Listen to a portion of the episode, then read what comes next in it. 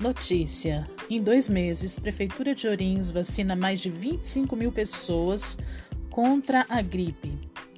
A Prefeitura de Ourinhos vacinou mais de 25 mil pessoas durante a campanha nacional de vacinação contra a gripe, que teve início no dia 23 de março.